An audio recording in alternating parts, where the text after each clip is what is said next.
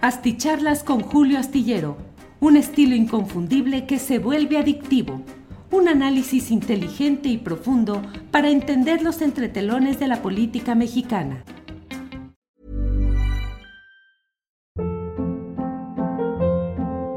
Hold up. What was that? Boring. No flavor. That was as bad as those leftovers you ate all week. Kiki Palmer here, and it's time to say hello to something fresh and guilt-free. Hello Fresh. Jazz up dinner with pecan-crusted chicken or garlic butter shrimp scampi. Now that's music to my mouth. Hello Fresh. Let's get this dinner party started. Discover all the delicious possibilities at hellofresh.com.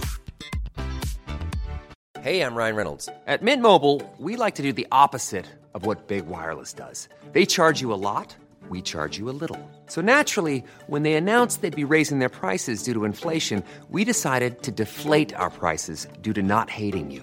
That's right. We're cutting the price of Mint Unlimited from $30 a month to just $15 a month. Give it a try at mintmobile.com slash switch. $45 upfront for three months plus taxes and fees. Promote for new customers for limited time. Unlimited more than 40 gigabytes per month. Slows. Full terms at mintmobile.com.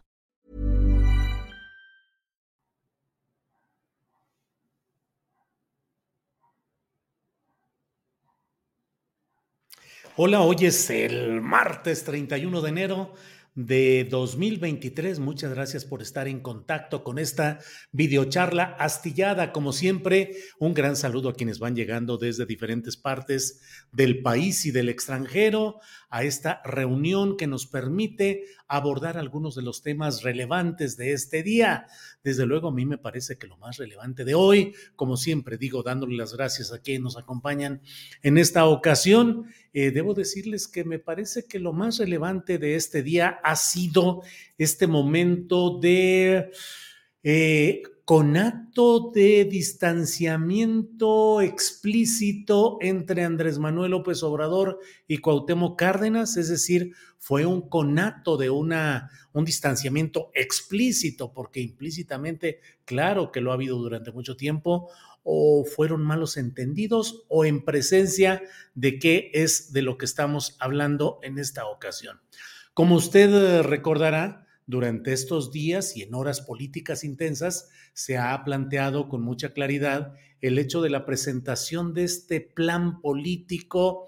Eh, lo hemos dicho aquí, lo reveló por primera, lo reveló, tuvo la primicia eh, Carolina Rocha, quien en Astillero Informa dijo hace una semana, el martes de la semana pasada, adelantó que detrás de todo este movimiento estaba Dante Delgado y que era un proyecto concebido con la idea de establecer un poco un símil con aquella aquel momento de la vida política del Partido Revolucionario Institucional, cuando era el partido dominante, hegemónico, aplanadora, y que eh, se pretendió establecer aquella idea de primero el programa y luego el hombre. Es decir, primero pongámonos de acuerdo en qué tipo de país estamos y qué tipo de país queremos y luego designamos al candidato que vaya acorde con esta idea. Nos lo dijo Carolina Rocha el martes pasado en Astillero Informa con amplitud de detalles y con una serie de mm, comentarios.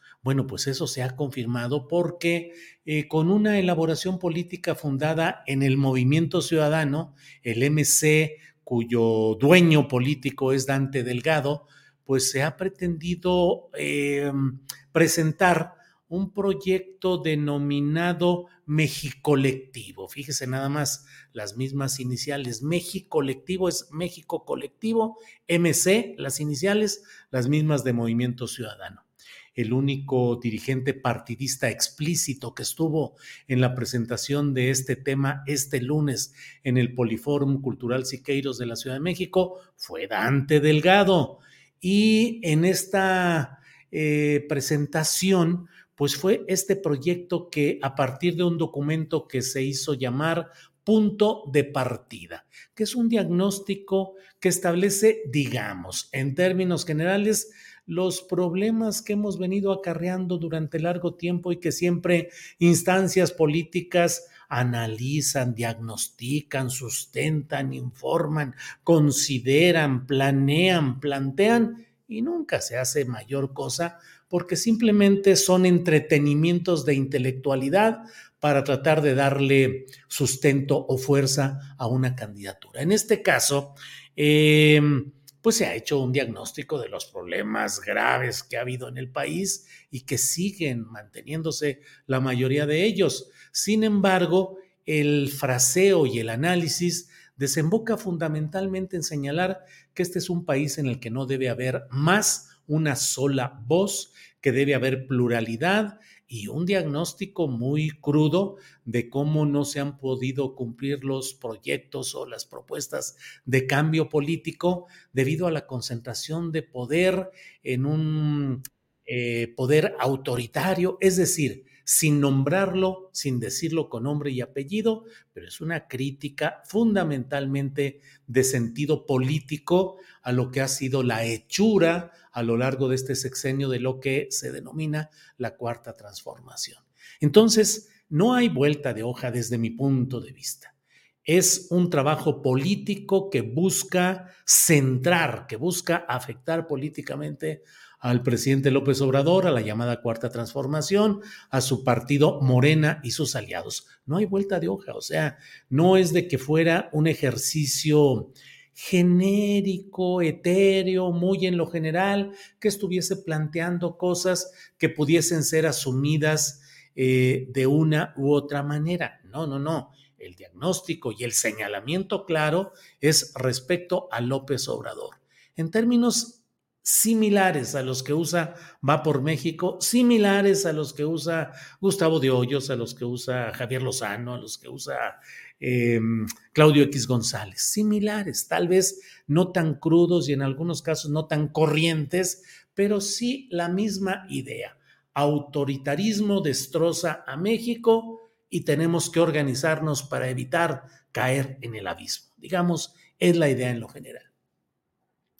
Desde un principio se habló de que había dos personajes centrales que iban a darle cuerpo a esta presentación. Dos ex candidatos a la presidencia de la República. Francisco Labastida Ochoa, priista, ex gobernador de Sinaloa, ex secretario en el gabinete de Ernesto, de Miguel de la Madrid y luego de Ernesto Cedillo, un personaje poco defendible en términos de que él pueda proponer una mejoría en, lo político, indefendible en el sentido de que él pudiera decir, pues que abandera una lucha por un cambio honesto en nuestro país. Sencillamente porque él cuando fue candidato presidencial del PRI, eh, el primero en perder una candidatura de ese tipo frente a Vicente Fox fue su derrota, pues fue acusado y fue, hubo un proceso en el cual se comprobó que se utilizaron más de mil millones de pesos en financiar su campaña de Francisco Labastida Ochoa a través de dinero que salió de Pemex, de Petróleos Mexicanos, que se trianguló por la vía del Sindicato de Trabajadores Petroleros de la República Mexicana, dirigido por Carlos Deschamps, que por cierto, pues goza de la tranquilidad de su dinero, de su poder, intocado en lo que va de este sexenio, en el que habíamos, había quienes eh, apostábamos a que, claro, que uno de los primeros que habría de caer judicialmente sería este líder sindical charro corrupto, eh, acusado de miles de cosas y sin embargo, tranquilo, en casita, disfrutando y además todavía con el control del sindicato petrolero, pero no me desvío. El punto está en que hubo esa triangulación y hubo una sanción no al personaje Francisco Labastida, no a su coordinador de campaña, que era Esteban Moctezuma Barragán, no a nadie de su equipo, sino al PRI, al Partido Revolucionario Institucional, una multa equivalente a unos 90 millones de dólares a la cotización de aquel tiempo. Lo digo entre otras cosas porque ahora hay opositores que muchos se escandalizan y creo que con justa razón al decir que no hay castigo individualizado en el caso de Delfina Gómez, que con siendo presidenta municipal de Texcoco organizó descuentos del 10% de los salarios de ciertos trabajadores para apoyar labores partidistas de Morena. Esa es la sentencia específica que hay, pero no se castigó ni a la presidenta municipal Delfina Gómez, ni a su secretario del ayuntamiento que era Horacio Duarte, ni a nadie, solo al partido Morena. Es decir, no se castigó a las personas, sino al partido. Eso pasó también en el caso del Pemex Gate. Bueno, pero en el caso de, mm, del ingeniero Cuauhtémoc Cárdenas Solórzano, pues es un hombre que ha tenido una presencia importante en la organización de la izquierda electoral de nuestro país. Y subrayo lo electoral porque ya lo hemos hablado otras veces. Una cosa es la izquierda social que lucha por cambios profundos y reales desde la base, de manera organizada y de manera congruente, sin caudillismos y sin eh, discursos solamente excitadores del ánimo inmediato que va a las urnas, y otra es la izquierda electoral, que tuvo su expresión en el PRD, el Partido de la Revolución Democrática, ampliamente influida esta formación por la escuela política priista de la cual provenían el propio Cárdenas, Porfirio Muñoz Dedo, que fue otro de los uh, impulsores de todo ese proyecto, y bueno,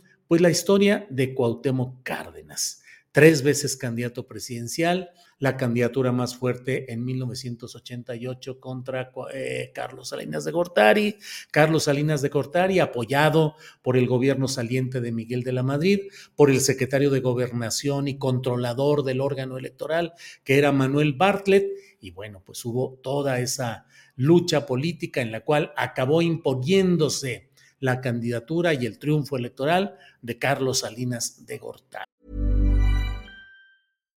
One size fits all seems like a good idea for clothes until you try them on. Same goes for healthcare. That's why United Healthcare offers flexible, budget friendly coverage for medical, vision, dental, and more. Learn more at uh1.com. Ever catch yourself eating the same flavorless dinner three days in a row? Dreaming of something better? Well, HelloFresh is your guilt free dream come true, baby. It's me, Gigi Palmer. Let's wake up those taste buds with hot, juicy pecan crusted chicken or garlic butter shrimp scampi. Mm. Hello Fresh. Stop dreaming of all the delicious possibilities and dig in at HelloFresh.com. Let's get this dinner party started.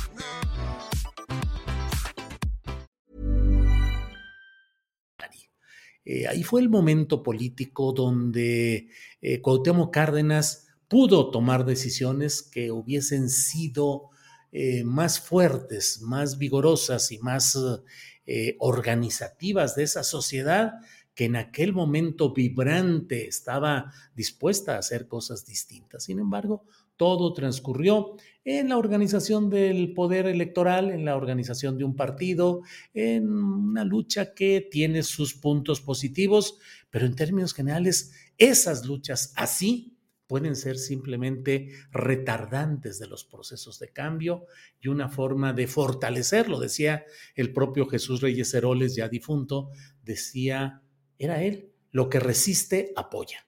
Y cuando la izquierda electoral solo resiste, termina apoyando al propio sistema, es decir, se convierte en un ingrediente para el remozamiento de la fachada del sistema ya sea diciendo, miren cómo sí participa la izquierda en esta lucha política, electoral, institucional, o bien parchando, arreglando algunas cosas para que el sistema siga rodando como conviene a los grandes intereses y no a los cambios esperados por la izquierda social, por la sociedad en general.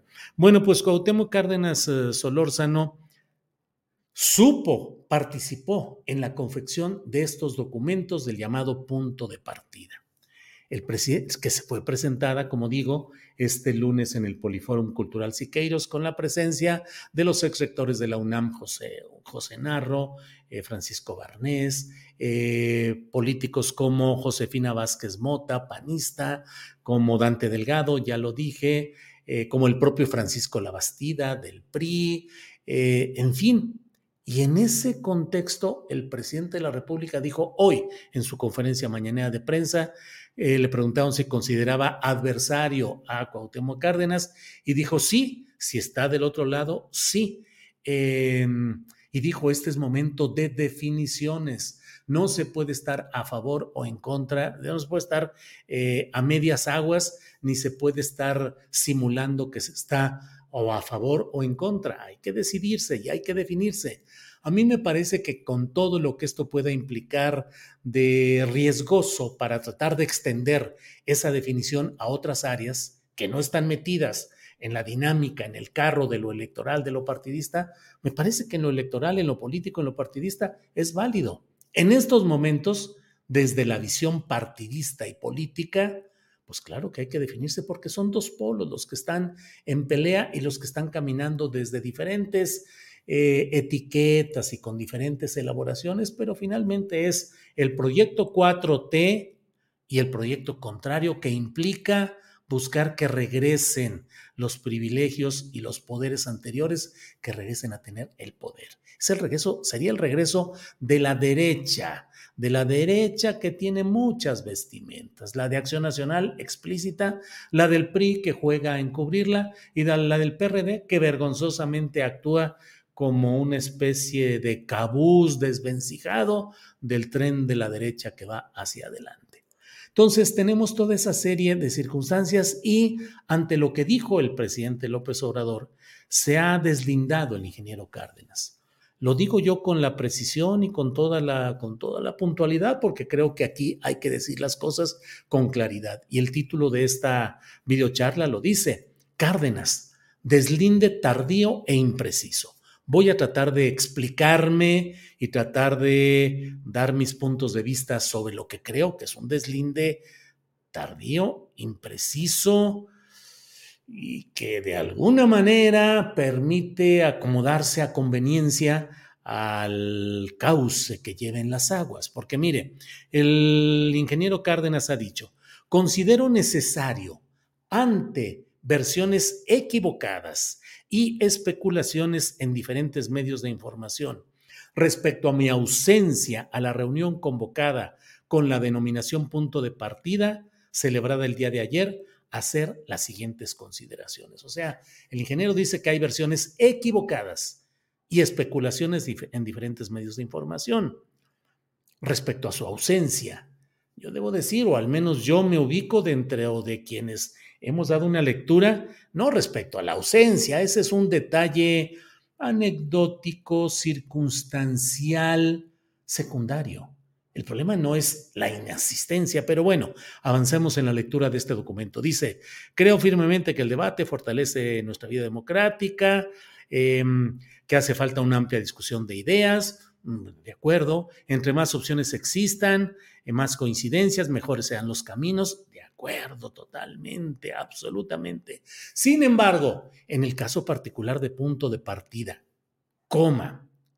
cuyo desenvolvimiento como documento he venido conociendo a lo largo del tiempo, y me detengo en esta parte, cuyo desenvolvimiento, es decir, la elaboración, la discusión, los borradores, los acomodos, los cambios, eso es el desenvolvimiento de un documento digo, ya insistiré un poco más adelante en estas dos frases, dos palabras que he utilizado para esta columna que digo tardío e impreciso. Porque digo, a mí me gustaría saber con precisión cuál fue el papel que tuvo el ingeniero Cárdenas en el desenvolvimiento de un documento que ha venido conociendo, que hubo venido conociendo a lo largo del tiempo. ¿Cuánto tiempo? ¿Un año, como se ha dicho con mucha insistencia? Durante un año se vino elaborando este documento eh, cuyo desenvolvimiento conoció el ingeniero Cárdenas. Dice, en ningún momento he sido convocante de nadie para que participe en su formulación y en el ulterior desarrollo. Bien, está bien, es qué bueno, es bueno conocerlo, pero eso no es el fondo del asunto. El fondo no es decir, yo no convoqué a nadie para que participara en la formulación ni en su ulterior desarrollo. No, bueno, pues, está bien, qué bueno, pero si lo hubiera hecho o no lo hubiera hecho, digamos, eh, está bien, no participó, no hizo, no convocó a nadie para participar en la formulación de acuerdo. Eso no implica una elusión de la responsabilidad política de quien participa en algo cuyo desenvolvimiento conoce ampliamente a lo largo del tiempo no implica una ilusión de la responsabilidad de que haya convocado o no a otras personas. La decisión o el juicio o la valoración es de él, del ingeniero Cuauhtémoc Cárdenas, es decir, usted, eh, ¿cuál fue el papel en el desenvolvimiento de ese documento? Eh, no convocó a nadie, pero usted, ¿cuál fue el papel que jugó en todo esto? Dice, en su momento informé, a quienes me invitaron a conocer de este proyecto. y a dar seguimiento a su proceso de elaboración, que a partir de consideraciones de carácter político no seguiría participando más. Bien, en su momento, ¿cuándo es en su momento? Porque si no, pues nos quedamos en las imprecisiones y nos quedamos en lo tardío. Eh, ¿Cuándo dio a conocer esto? ¿En qué momento? ¿Por qué circunstancia? Eh, dice, informé a quienes me invitaron a conocer este proyecto y a dar seguimiento a su proceso de elaboración que a partir de consideraciones de carácter político no seguiría participando más. A partir de consideraciones políticas. ¿Cuáles? Estamos hablando de política y estamos hablando de un personaje político con una gran importancia política en sus palabras políticas. Es decir, ¿cuáles son esas consideraciones? ¿Y cuál fue el momento? ¿Y por qué ya no seguiría participando más? Dice, estas son las razones de mi ausencia en el acto celebrado ayer para hacer público el proyecto Punto de Partida México Colectivo. Bueno, pues la verdad, digo a mí, relativamente que haya estado o no en el acto de presentación de este documento, pues bueno, eh, tiene su significado político, pero lo principal es saber cuáles son las razones, en qué momento se despidió, cómo conoció, hasta dónde avanzó y cuál es su valoración política de lo que ahí se presentó, de lo que ahí se dice, del autoritarismo, de la crisis política, de las cosas mal hechas que dicen, señalan que se han ido realizando y de ese entorno en el cual se presentó. Y lo digo porque no fue súbito que de pronto ayer a las 11 de la mañana, creo que estaba convocada a la reunión, eh, no es de que a las 10 de la mañana o a las 7 de la mañana hubiese surgido la versión de que detrás de todo esto estaban también Francisco Labastida y Cuauhtémoc Cárdenas. No, pues sí, sé, había muchas versiones, muchos informes, muchos comentarios y hasta luego de que el presidente López Obrador da a conocer un posicionamiento político, se viene este comunicado, que insisto, desde mi punto de vista, es tardío e impreciso. Bien, pues les agradezco mucho la oportunidad de platicar. Hay muchos otros temas relevantes. Eh, Hablaré en la columna astillero que pueden leer este miércoles en la jornada, miércoles primero de febrero ya. Eh, pueden leer eh, mi comentario y análisis sobre lo que está sucediendo en Veracruz, donde se ha echado abajo por parte de la Corte lo que era conocido como la ley Nale, que le permitiría a la todavía secretaria de Energía, Rocío Nale, ser candidata al gobierno de Veracruz. Y bueno, pues se ha echado para abajo esa posibilidad. De todo eso y más seguiremos platicando. Nos vemos de 1 a 3 de la tarde este miércoles 1 de febrero en Astillero Informa de 1 a 3. Por esta ocasión, muchas gracias, saludos a todos, gracias a quienes van llegando, a quienes han participado desde diferentes partes del país y del extranjero. Gracias, hasta pronto. Planning for your next trip? Elevate your travel style with Quince. Quince has all the jet setting essentials you'll want for your next getaway, like European linen, premium luggage options, buttery soft Italian leather bags, and so much more. And it's all priced at 50 to 80% less than similar brands. Plus, Quince only works with factories that use safe and ethical manufacturing practices. Pack your bags with high-quality essentials you'll be wearing for vacations to come with Quince. Go to quince.com slash trip for free shipping and 365-day returns.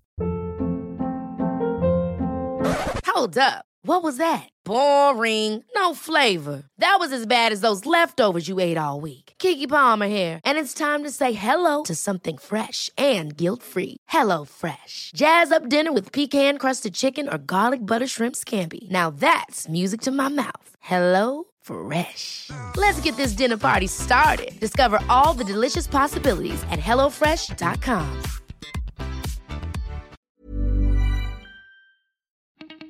Para que te enteres de las nuevas asticharlas, suscríbete y dale follow en Apple, Spotify, Amazon Music, Google o donde sea que escuches podcast. Te invitamos a visitar nuestra página julioastillero.com.